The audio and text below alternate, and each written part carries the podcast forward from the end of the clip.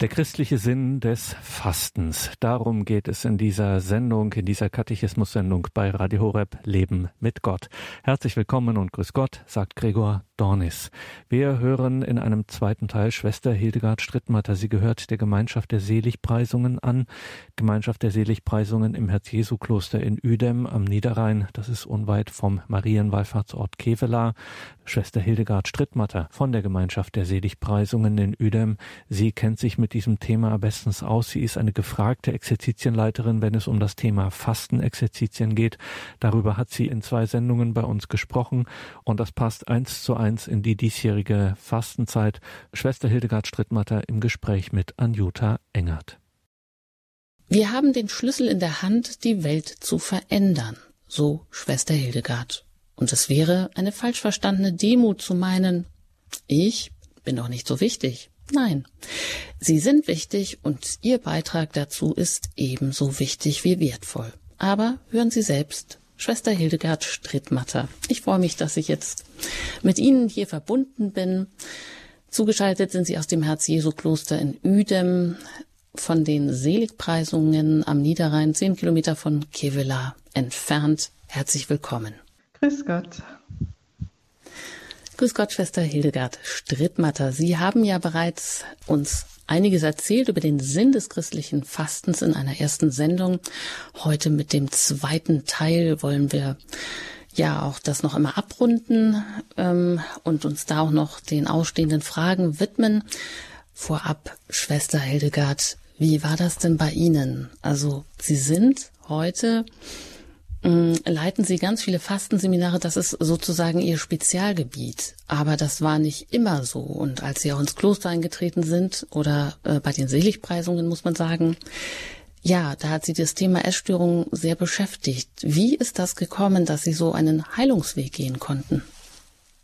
Ja, also ich habe mich einfach auch führen lassen von Jesus und habe auch mit Jesus darüber gesprochen.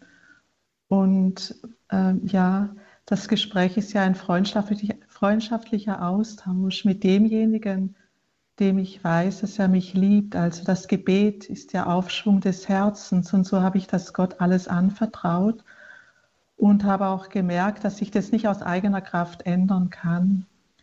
Ich habe dann Schritt für Schritt das auch äh, ja in die Beichte gebracht, immer wieder und äh, habe mich da führen lassen. Und viele Frauen, heute weiß ich, dass eigentlich jede dritte Frau, gerade die jungen Frauen, an Essstörungen leiden.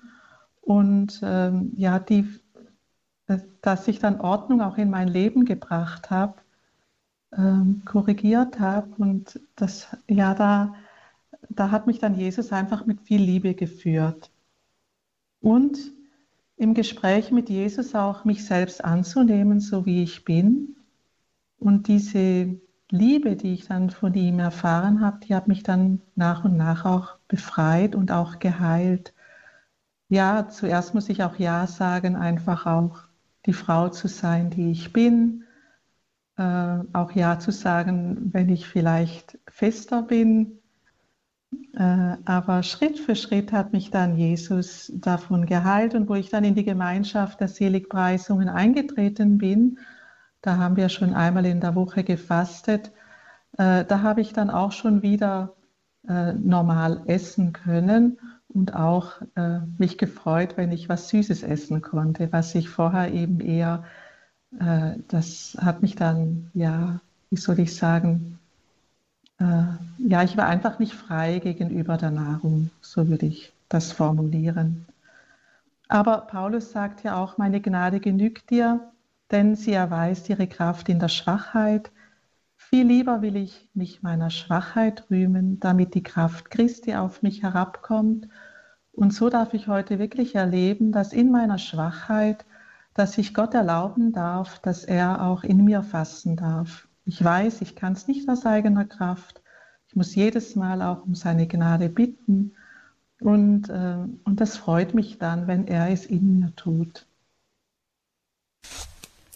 Ja, umso schöner, dass wir Sie heute hier Abend haben in dieser Sendung zum Sinn des christlichen Fastens und auch zum Mutmachen für all diejenigen, die vielleicht ähnliche Probleme haben, hatten oder immer noch haben und denken, sie sind deshalb, weil sie eine Erstörung haben, vielleicht davon ausgeschlossen oder die wahnsinnig darunter leiden, dass sie auch keine, wie Sie selber sagen, Freiheit ähm, im Umgang mit Essen haben.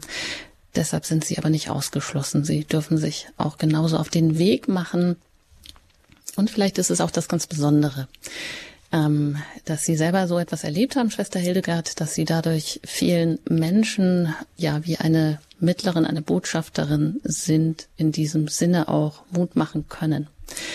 Sie haben in der ersten Sendung, die man auch jederzeit in der Mediathek nachhören kann, also der erste Teil über das, über den Sinn des christlichen Fastens, auch schon über die geistliche Bedeutung gesprochen. Was bedeutet das Fasten allgemein? Was, wie wirkt eigentlich dieses strenge Fasten?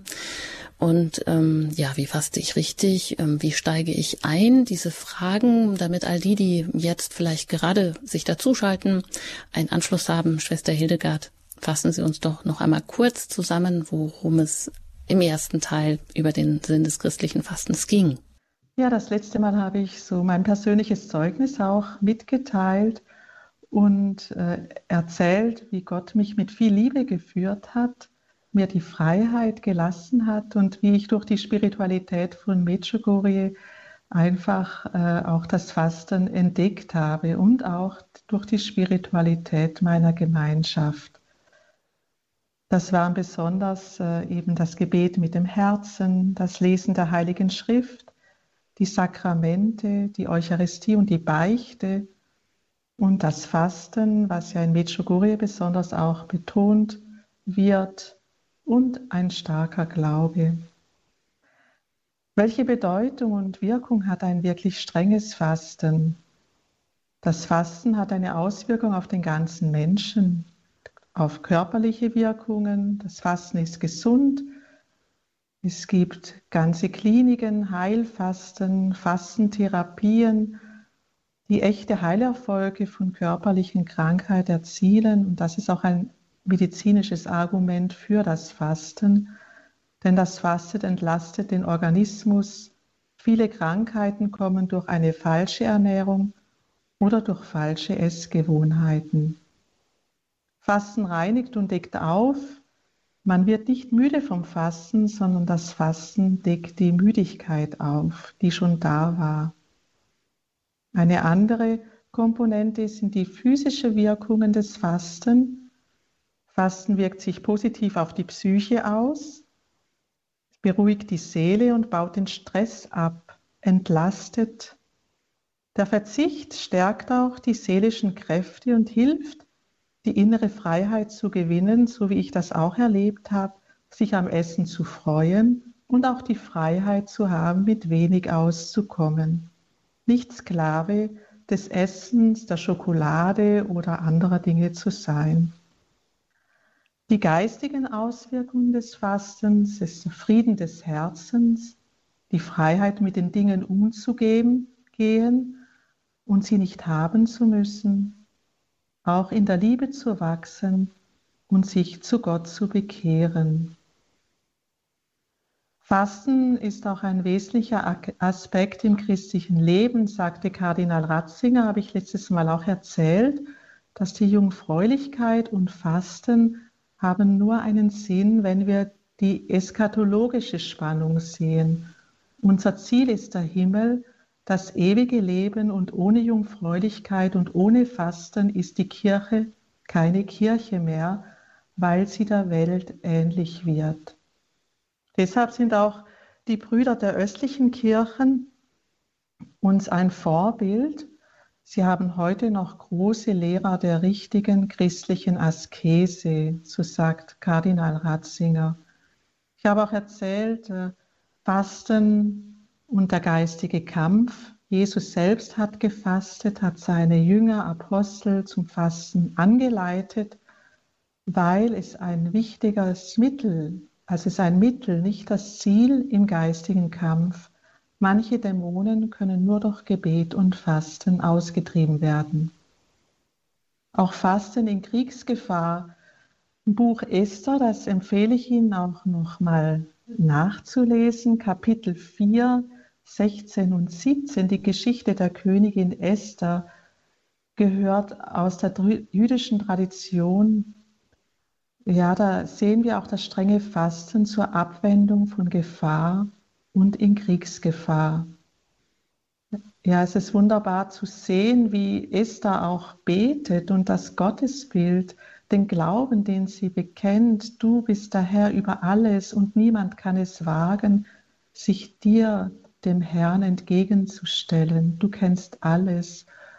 Oder auch, wie sie sagt, äh, sie war in Todesangst ergriffen und sucht Zuflucht beim Herrn. Gott ist wirklich unsere Zuflucht. Und sie sagt, Herr, unser König, du bist der Einzige, hilf mir denn ich bin allein und habe keinen Helfer. Fasten hilft uns auch, die Sünde in, in, uns zu erkennen und zu bekennen. Das sieht man auch im Buch Esther. Es ist ein Mittel, auch unsere Götzen aufzudecken und an unserem Herzen zu arbeiten. Die Früchte des christlichen Fastens sind Friede, Freude, Hoffnung und Liebe, also die Früchte des Heiligen Geistes. Mit Gebet und Fasten können wir Kriege abwenden. Wer betet, fürchtet sich nicht vor der Zukunft. Ich habe auch erzählt von meiner Erfahrung, als ich das Fasten so geübt habe. Das war damals im Bosnienkrieg und äh, wie dann die, die Botschaft kam von Medjugorje, dass der Krieg, ja alle haben mir geholfen, dass der Krieg so bald wie möglich zu Ende gehen wird.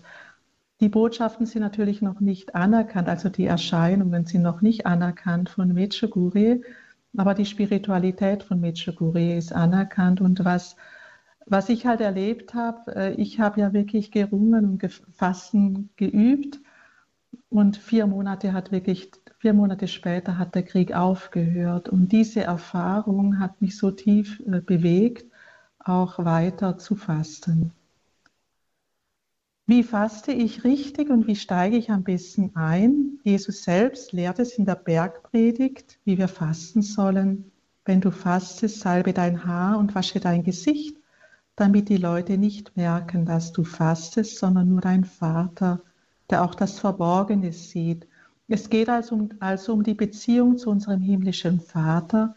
Es geht nicht um Leistung, sondern um Beziehung. Das Wichtigste ist, mit dem Herzen zu fasten. Und die Mutter Gottes ruft uns zum Fasten auf, also in Kibio, in anderen Erscheinungsorten, nicht weil es etwas Neues ist, sondern weil es vergessen wurde. Die Mutter Gottes in Fatima hat den Seherkindern am 13. Juli 1917 ein schönes Gebet gelehrt. Das möchte ich nochmal wiederholen sagt oft, besonders wenn ihr ein Opfer bringt, O Jesus, das tue ich aus Liebe zu dir, für die Bekehrung der Sünder und zur Sühne oder Wiedergutmachung für die Sünden gegen das unbefleckte Herz Mariens. Dieses Gebet hat Maria der kleinen Jacinta, der Schwester Lucia und äh, Francesco beigebracht, also Kindern. Und äh, sie hat auch in Fatima schon aufgerufen, für die Bekehrung der Sünder zu beten und für Russland. Ich denke, das ist heute noch sehr aktuell. Ein wichtiger Schlüssel beim Fasten heißt auch das Wasser kauen, also langsam trinken und das Brot trinken. Das heißt, so lange kauen, bis es flüssig ist, dass der, der Verdauungsprozess schon im Mund beginnt. Maria ist unsere Mutter und Erzieherin. Sie unterstreicht, was uns gelingt, um uns zu ermutigen. Und sie dankt uns auch für jedes Opfer, für jedes kleine Anstrengung, die wir machen. Das habe ich selbst erlebt und erlebe ich auch heute noch. Ja. Das war eine kleine Zusammenfassung jetzt vom letzten Mal. Ja, vielen Dank soweit, Schwester Hildegard Strittmacher aus dem Herz-Jesu-Kloster in Uedem. Sie erzählt uns heute weiter auch über den Sinn des christlichen Fastens hier bei Radio Horeb. Schwester ähm, Hildegard, wenn es jetzt weitergeht ähm, oder wir weiter auch noch ja uns dem Thema nähern, was kann ich denn auch falsch machen beim Fasten? Das ist auch eine gute Frage. Also eigentlich kann man nicht viel falsch machen, sondern wenn man sich einfach bemüht, das ist schon gut, aber es sind doch wichtig, so ein paar Punkte zu wissen, um nicht in die Irre zu gehen. Zum Beispiel Fasten und Gebet gehören zusammen wie zwei Füße, die man zum Gehen braucht. Wenn man nur fastet, ohne zu beten, kann es eben zum Legalismus führen, ein Gesetz erfüllen und es ist nur äußerlich. Dann wird es eng. Es kann zu einer, zu einer Gewohnheit werden, weil alle fasten. Aber wenn ich aus Liebe zu Jesus faste, stört es nicht, wenn die anderen essen. Also auch den anderen immer die Freiheit lassen, äh, nicht zwingen, sondern es muss wirklich ein freiwilliger, freiwillige Entscheidung sein. Ein zweiter Punkt, der mir wichtig scheint oder der wichtig ist, wenn man zu wenig trinkt, bekommt man leicht Kopfschmerzen. Man sollte genug trinken, gerade wenn man auch mit Brot und Wasser fastet oder Tee. Dann sollte man mindestens zwei bis drei Liter am Tag trinken, um keine Kopfschmerzen zu bekommen. Wenn man jetzt strenger fastet, man, letztes Mal habe ich auch gesagt, man kann ja auch mehrere Tage fasten, eine Fastennovene oder aber wenn man jetzt auch nur einen Tag fastet, also wenn man strenger fastet, sollte man mindestens eine Stunde am Tag stramm marschieren. Also auch für den Kreislauf ist es wichtig. Da kann man ja auch beten. Wenn man eine Stunde geht, kann man zwei Rosenkränze beten. Und auch der Lüge nicht glauben, dass mein Fasten, mein Opfer nichts bringt. Das ist eine Versuchung. Die heilige Therese von Lisieux ist Kirchenlehrerin und sie lehrt uns den kleinen Weg als Weg zur Heiligkeit. Das heißt, wenn wir mit Liebe und mit dem Herzen fasten, kann Gott durch uns Großes vollbringen. Sie sagt zum Beispiel, eine Stecknadel aus Liebe aufheben, können wir Seelen retten. Wir können auch fasten mit dem Handy oder mit Internet oder mal fasten äh, mit schlecht reden und das Danken üben sind alles so kleine Dinge, die wir üben können, dass wir einfach da anfangen, wo wir ja das können. Was man auch falsch machen kann, ist nicht meine Verantwortung zu übernehmen.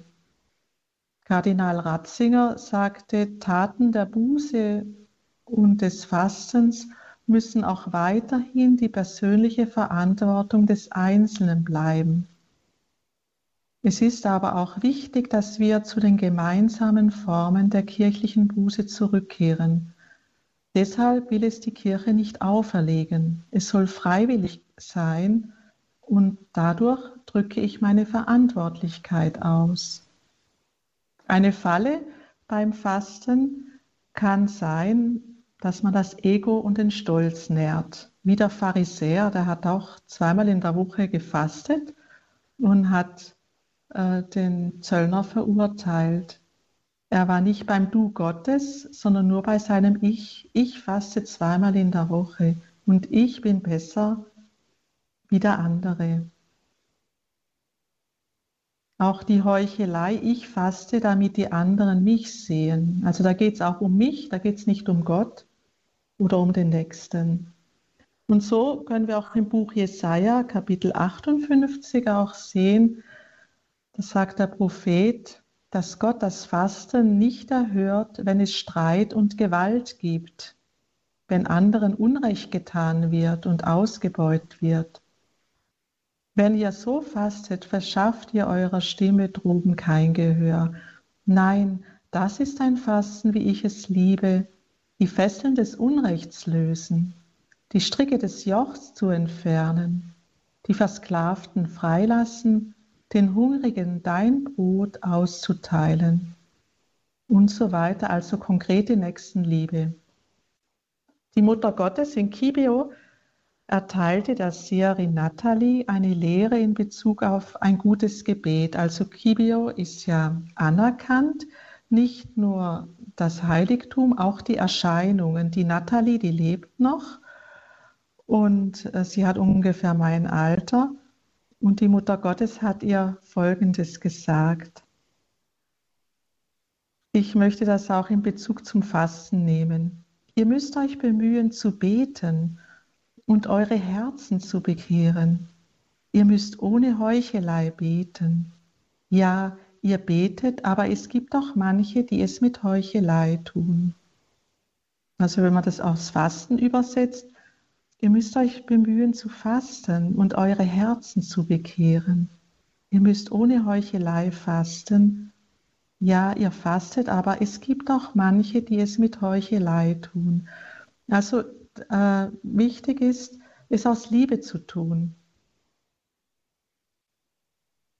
Und dann was mir auch wichtig erscheint, das habe ich ja auch im letzten Vortrag auch so kommuniziert, sich nicht Gewalt antun, auf seinen eigenen Körper hören und um die Gnade des Fastens beten, mit kleinen Schritten konkret anfangen.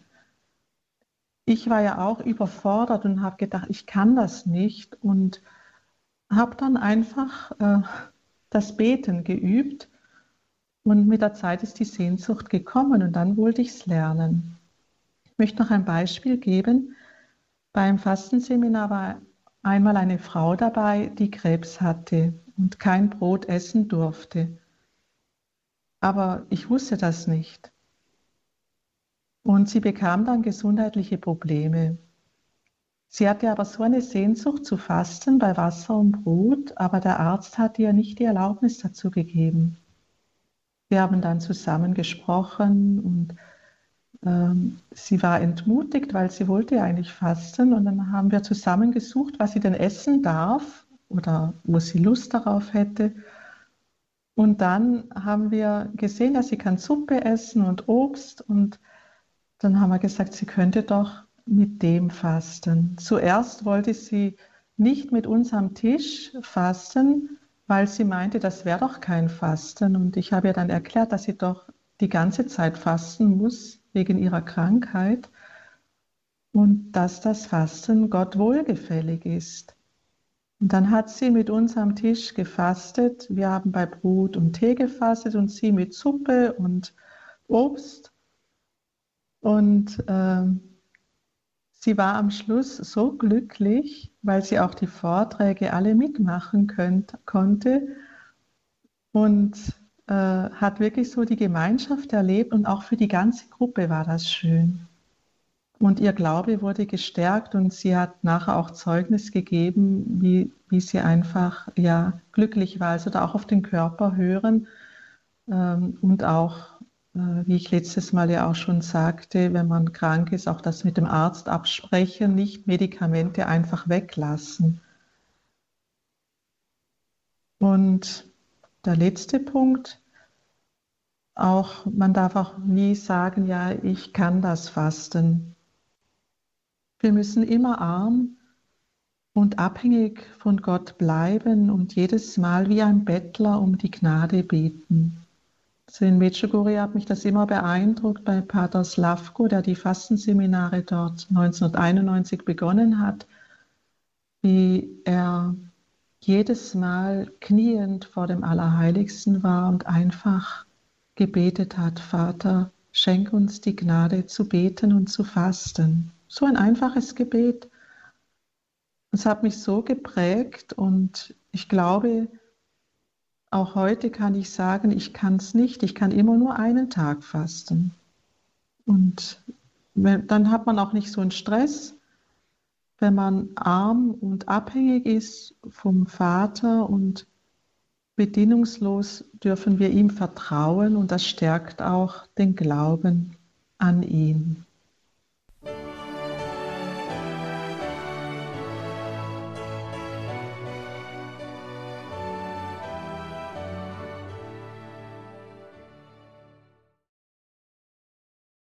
Schwester Hildegard Strittmatter spricht heute hier in einem zweiten Teil über den Sinn des christlichen Fastens hier bei Radio Horeb. Ich bin Anjuta Engert und führe Sie durch die Sendung.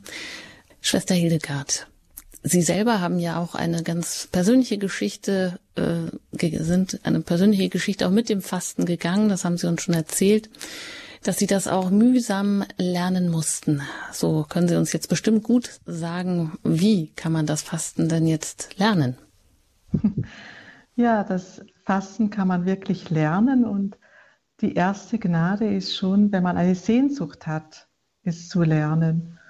Und so würde ich sagen, das Fasten ist wie eine Schule des Fastens, ein, ja ein Fach und die Lehrerin ist die Mutter Gottes oder auch Jesus, der uns in die Schule nimmt. Jesus hat ja seine Jünger auch gelehrt und wir können wirklich auch in der Bibel Bibelstellen suchen über das Fasten. Ich rate Ihnen einfach, ja, anzufangen, sich zu entscheiden, zu fasten. Zum Beispiel, wann trete ich in das Fasten ein und wann trete ich aus. Das kann eine Mahlzeit sein, das kann ab Mittag sein, bis abends oder dann einen ganzen Tag. Aber diese Entscheidung wirklich selber treffen und wenn Sie eine Entscheidung getroffen haben, zum Beispiel morgen zu fasten, dann ist der halbe Weg schon gegangen, weil der größte Weg ist die Entscheidung zu treffen.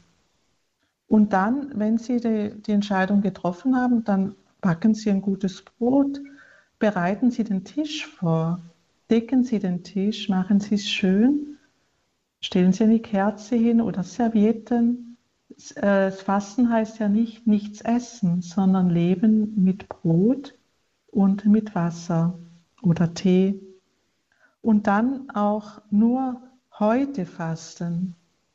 Also wenn Sie sich entscheiden, zum Beispiel, ich fange mitternachts an zu fasten.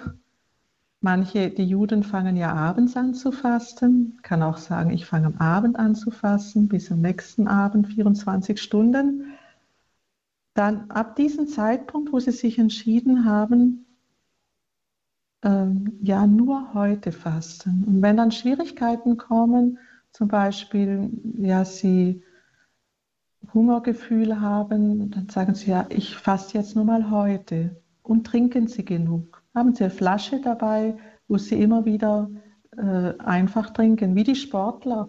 Wenn sie trainieren oder äh, Sport machen, da werden sie auch immer ermutigt, zwischendurch einen Schluck zu nehmen. Und so auch beim Fasten immer wieder ein bisschen zu trinken und Gebetszeiten einzuplanen. Wenn Sie berufstätig sind oder auch Familienaufgaben haben und viele Kinder haben, ist es vielleicht manchmal auch schwierig, aber dann auch zu sagen, ich mache meine Arbeit zum Gebet. Auch das sich dafür entscheiden. Und wenn man äh, die Übung macht, wird es auch leichter mit der Zeit. Denn die Wiederholung wird zu einer guten Gewohnheit und dann auch zu einer Haltung. Wenn ich mich entscheide, jede Woche ein bisschen äh, zu fasten, dann findet man auch seinen Fastenrhythmus. Da muss man nicht mehr überlegen, faste ich jetzt oder nicht, sondern man hat es dann so in einem Rhythmus. So wie ich auch erzählt habe, ich für mich ist das Fasten eine Kraftquelle geworden, wo ich mich wirklich ja, erhole, wo ich mich stärke, wo ich an, an der Quelle bin. Und auch kreativ sein. Wenn am Fasttag ein Fest ist, kann man das Fasten auch verschieben, zum Beispiel vorverlegen. Die heilige Teresa von Avila sagt auch, wenn Rebhuhn, dann Rebhuhn, also wenn Fest, dann Fest und wenn Fasten, dann Fasten.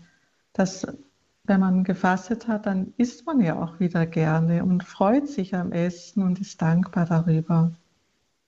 Und Gott führt keine Strichliste, sondern auch wenn wir mal nicht fasten, ist es keine Sünde, äh, sondern er freut sich wenn wir aus Liebe zu ihm Opfer bringen und eben auch, auch dann Zeichen und Wunder erleben, dass Friede kommt in Situationen hinein, die wir nicht gedacht haben, die ja menschlich unmöglich sind, weil durch das Fasten und Gebet einfach Kriege abgewendet werden können, Kriege in unserem Herzen, Kriege auch unseres Unglaubens. Dann aber möchte ich noch sagen, es gibt auch die Hilfe mit Fastenseminaren, wo man in Gemeinschaft fasten und beten lernen kann und da auch übt, das Brot zu trinken und das Wasser zu essen. In den Seminaren gibt es Vorträge, Übungen, Gebet, Zeiten, Anbetung Tag und Nacht und Austausch. Man kann fünf Tage lernen, um dann zu Hause seinen Fastenrhythmus zu finden. Wir bieten bei uns im Herz-Jesu-Kloster bei der Gemeinschaft auch so ein Fastenseminar im März an. Und so gehen wir in die Schule des Fastens in dieser marianischen Spiritualität. Und da haben wir Tag und Nacht an Anbetung. Äh, aber man muss nicht in die Anbetung und trotzdem bin ich immer berührt, wie die Menschen manchmal stundenlang dann einfach vor dem Herrn im allerheiligsten Altarsakrament sitzen und ihr Herz ausschütten und dann auch erleben, wie Gott sie beschenkt und, und stärkt, ja. Ja, vielen Dank, Schwester Hildegard Strittmatter. Über die Frage, ja, wie lernt man das Fasten? Das ist sicherlich auch ähm, vielleicht erstmal am einfachsten, das in einem Seminar zu tun oder in einer Gruppe mit anderen zu tun, äh, wenn man da einsteigt. Und wir sprechen über den Sinn des christlichen Fastens mit Schwester Hildegard Strittmatter vom Herz-Jesu-Kloster in Uedem am Niederrhein bei Kevela, wo sie auch Fastenseminare anbietet. Das tut sie auch in Medjugorje ja, wollte ich fast sagen, können wir uns eigentlich schon auf den Weg machen. ja, mit so viel Mut, ähm, den Sie uns jetzt hier auch vermittelt haben, Mut gemacht haben, sich wirklich auch an das Fasten zu machen, egal mit welchen Voraussetzungen man jetzt auch an die Sache herangeht. Äh, Schwester Hildegard, das ist vielleicht auch wichtig, sich dann äh, zum Beispiel, ähm, man könnte da auch mal wieder sich vernetzen, ähm, vielleicht auch die Entscheidung jemandem mitzuteilen, weil man, wenn man das so alleine für sich tut, Sie haben ja gesagt, ne, die Entscheidung, das ist schon mal der erste Schritt und das ist der wichtigste Schritt, wenn man das getan hat, wenn man das auch klar abgrenzt und sagt, ich nehme mir vor, dann und dann zu beginnen und das bis dann und dann auch durchzuhalten. Ähm, dass man sich da, wenn man das für sich alleine tut, so gerne vielleicht eher durchmogelt und dass es vielleicht da gut ist, das noch jemandem mitzuteilen oder jemanden mit jemandem das zusammenzutun. Ja, das ist eine gute Idee, dass man das auch so zusammentut und sich ermutigt auch. Oder auch wenn man dann merkt, auch man ist ein bisschen genervter oder gereizter. Da habe ich noch eine schöne Geschichte. Darf ich die noch erzählen? Ja, gerne. Vielleicht hat die Zeit noch. Das ist noch so eine kleine Geschichte von Pater Slavko. Er erzählte das mal. Ein Mann, der hat zweimal in der Woche gefastet und hat dann zu ihm gesagt, ich faste zwei Tage in der Woche aber an diesen Tagen bin ich eine schlechte Person. Und Pater Slavko antwortete ihm, ich gratuliere. Der Mann sagte, Pater, haben Sie verstanden, was ich Ihnen gesagt habe? Pater Slavko antwortete, ich habe verstanden, was, ich, was Sie gesagt haben, aber ich wiederhole, gratuliere. Verwundert hat der Mann geschaut und fragte nach, warum die Glückwünsche? Pater Slavko antwortete, meine Gratulation, Sie sind nur zwei Tage eine schlechte Person, die anderen aber, die nicht fasten, sind es sieben Tage, nur bemerken sie es nicht. Das heißt, das Fasten zeigt uns unsere Schattenseiten, wo wir uns bekehren dürfen. Aber mit der Sünde können wir nicht glücklich sein. Und wenn wir die Sünde erkennen, benennen und bereuen, werden wir den Weg der Freude gehen. Und so auch will ich Sie auch ermutigen, wenn Sie morgen fasten, und auch vielleicht genervter sind oder gereizter, äh, dass sie sich nicht entmutigen lassen, sondern das ist eine Schattenseite, aber die auch gereinigt werden kann. Äh, das Ziel ist natürlich, dass man in Frieden und in Freude auch fastet, aber das geht nicht immer, immer so leicht. Ja, dann würde ich Sie gerne noch bitten um Ihr Gebet, äh, ganz besonders auch im Anliegen darum, dass viele Menschen, die vielleicht auch jetzt den Entschluss gefasst haben zu fasten, ja, da einfach nochmal um eine Stärkung zu bitten und zu beten. Ja, ich möchte das Gebet auch der Mutter Gottes von Fatima noch wiederholen.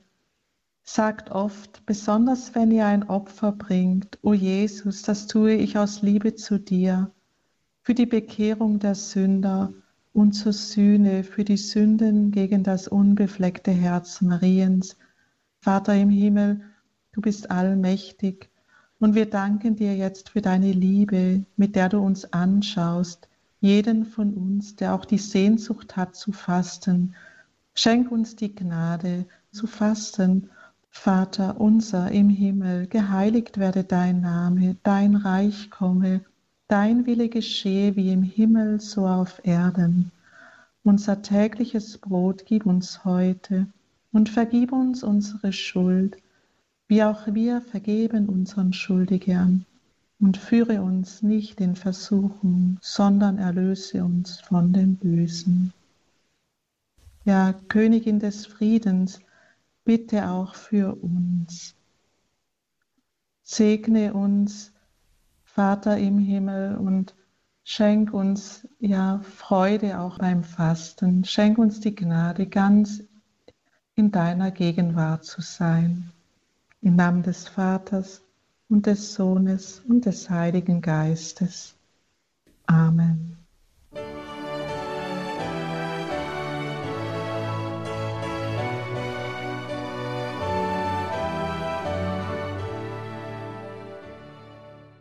Das war der zweite Teil zum Thema der christliche Sinn des Fastens zwei Sendungen mit Schwester Hildegard Strittmatter von der Gemeinschaft der Seligpreisungen im Herz-Jesu-Kloster in Uedem. Anjuta Engert war mit Schwester Hildegard Strittmatter im Gespräch. Und damit darf ich mich an dieser Stelle von Ihnen verabschieden. Danke fürs Gebet, danke für all Ihre Spenden, dass Sie unsere Arbeit auch materiell möglich machen. Dass es diese Radiofamilie gibt, ist materiell einfach nur möglich. Dank Ihrer Spenden ein herzliches Vergelt's Gott allen, die sich an diesem Projekt beteiligen, dieses Projekt nach ihren Möglichkeiten mittragen. Vergelt's Gott Ihnen allen. Hier folgt jetzt um 17.15 Uhr die Reihe zum Nachdenken. Alles Gute und Gottes reichen Segen wünscht Ihr Gregor Dornis.